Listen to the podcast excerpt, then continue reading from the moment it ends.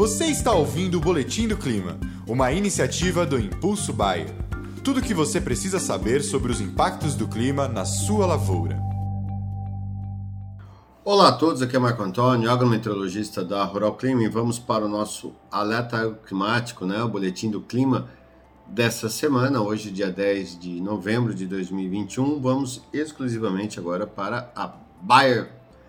Olha, como a gente pode ver aqui na imagem satélite, uma, um centro de baixa pressão começa a se formar sobre o Paraguai e com isso mantém uma condição mais favorável a chuvas em grande parte aí da região sul do Mato Grosso e oeste do Paraná nessa quarta-feira. Além disso, a frente fria que se encontra aqui na altura entre Espírito Santo e sul da Bahia mantém um corredor de umidade sobre a região central do Brasil, organizando chuvas generalizadas em grande parte dessa metade norte do Brasil.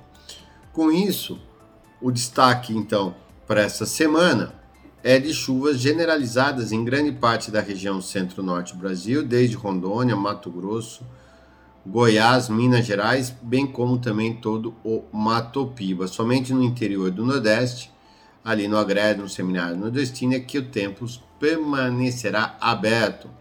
Além disso, como eu mostrei, esse sistema de baixa pressão sobre o Paraguai levará chuvas também ao longo do dia sobre o sul do Mato Grosso do Sul, oeste do Paraná, bem como também no extremo norte aqui de Santa Catarina. Rio Grande do Sul, com tempo bem aberto e a tendência pro Rio Grande do Sul é de tempo aberto ao longo de toda a semana, os próximos dias.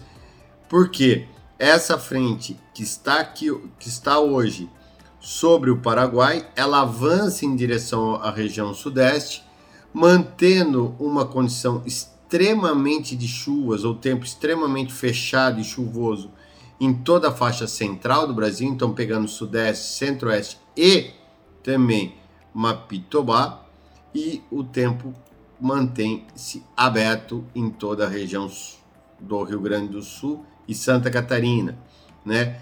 E com o avanço desse sistema, a região ainda semana será marcada por tempo, ó lá, fechado em chuvas a qualquer hora do dia. Somente lá para segunda para terça-feira da semana que vem, né, ó, lá para, opa, desculpa, lá para o dia, né, ó,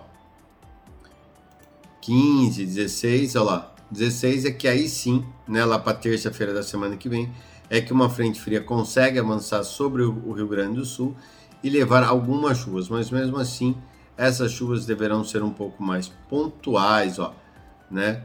Aí pelo modelo americano. Quando a gente olha o modelo europeu, é a mesma coisa, quase, né?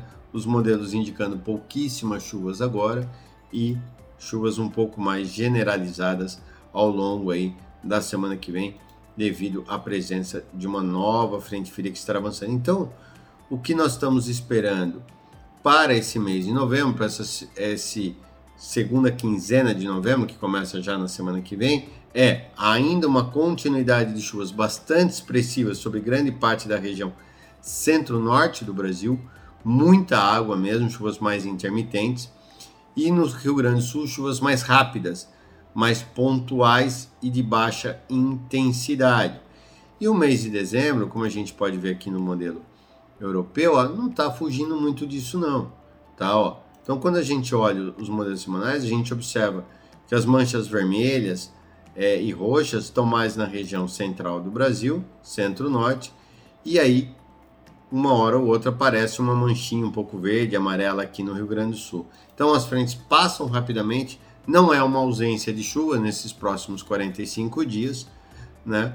Mas também não é aquela chuvarada que estava ocorrendo até meados do mês de outubro no sul do Brasil, né, no Rio Grande. As chuvas passam mais rapidamente e os corredores de umidade mais voltados para a região centro-norte. Isso mantém uma condição extremamente ruim para a realização dos tratos culturais e finalização do plantio da soja nas regiões sudeste, centro-oeste e Mato Piba. Muito cuidado e pode ocasionar algumas perdas regionalizadas é, na cultura do milho e também da soja aqui no Rio Grande devido a essa ausência de chuvas regulares.